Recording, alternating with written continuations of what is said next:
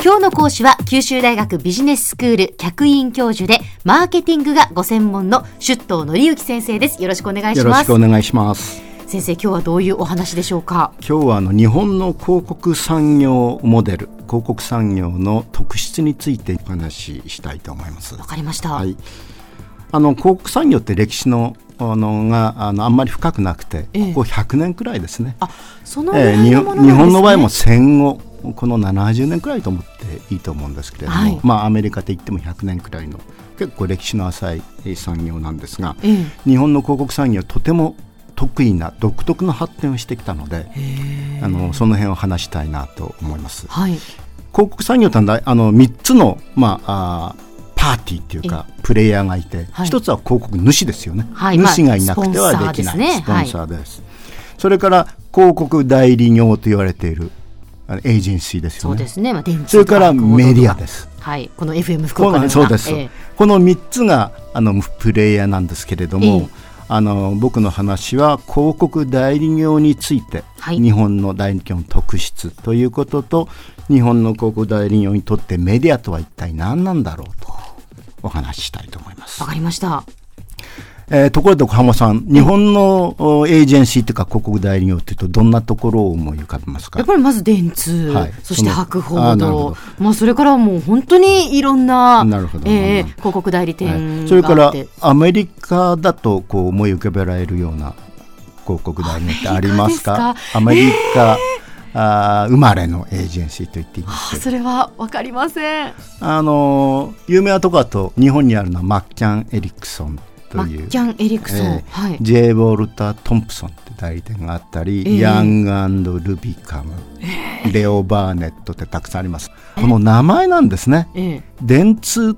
博報堂っていう会社の名前、まあ、特に電通で話すと、はい、これ電報通信社の略です。へえ、電報通信社。あの略が電通です。はい。片一方あのアメリカの方あの生まれのエージェンシーのうん、あのマッキャン・エリクソンは人の名前です。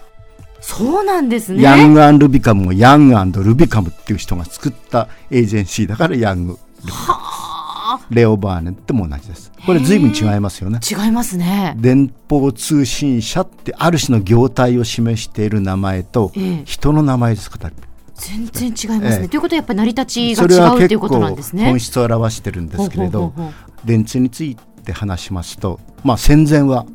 新聞社にニュースを売っている会社でした。電報で。あへえそうなんですか、ええ、今だとあの共同通信社とか時ねありますけれども共同時事は、え、あの電通の兄弟会社です。したがって。もともとは親会社でした。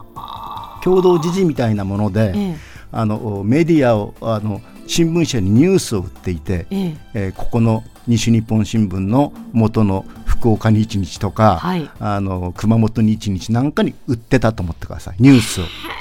でそれらの新聞社は、まあ、戦前の話ですよ、はい、あのお金の代わりに白いスペース。はい、要するに新聞のスペースを提供したんですね。一種の物々交換かな。あなるほどなるほど。スあのスペースを提供する、ええ、そうするともらった通信社側はそれはあの何もあの白いスペースだけでは価値がないので、ね、広告主を探してくる必要がありましたね。広告主を。これは非常にあの大きなまあ、DNA になっているんですね。ええというのは、え、まず、えー、こうスペースを埋めなきゃいけない、はい、広告主を探すときに、あの広告主はえ襟好みできませんね。はいはい、一業種で例えば、うんあのトヨタもやらなきゃいけないしホンダもやらなきゃいけないし、うん、BMW もやらなきゃいけないってことになりますよね、そういう業態だったら。そうですね、片一方あのアメリカの代理店 J. ウォルタ・トムソンヤンガン・ブカンみんなそうなんですけれど、うん、多くのアメリカの代理店はあの企業の宣伝部が独立したような感じのもんなんですね。つまりスポンサーサイドから生まれた。ところが多いですし、えー、あるいはあのなんていうんですか？アーティストや、えー、えー、っとちょっとあの文章にえー、自信のある人間が起業したっていうケースもあると思うんですね。でそれらのファウンダーの名前を取ったのが今のエージェンシーのほと名前のほとんどです。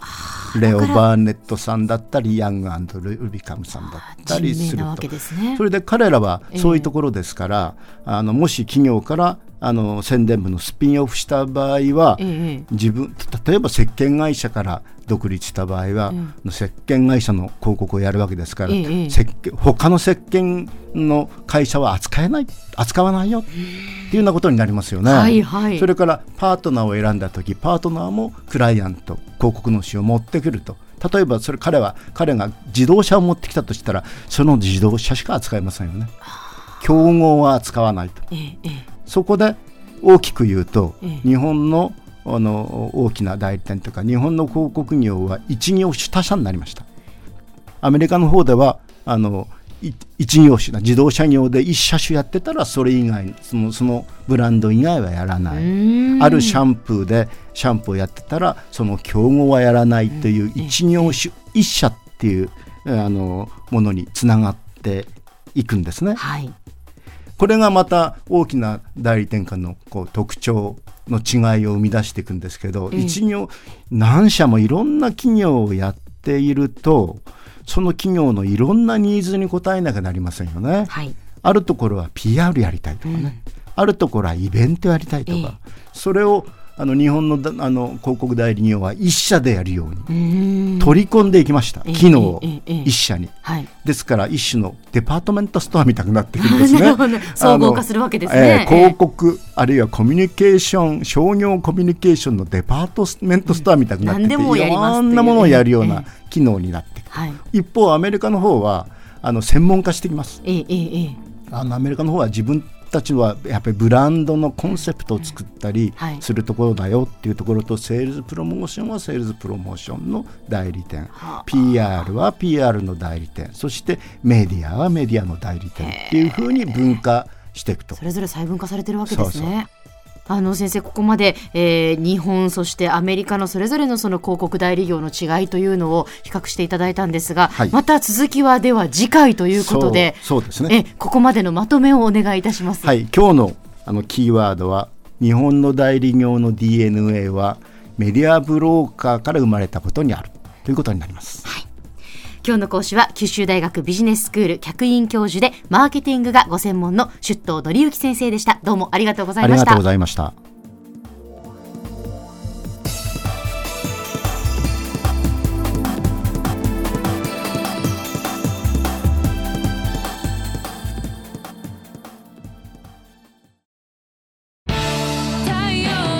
BBIQ は九州で生まれ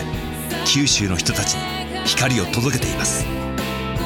九州のお客様が光り輝くように。それが QTNet の変わらない思いです。キラキラつながる「 QTNet」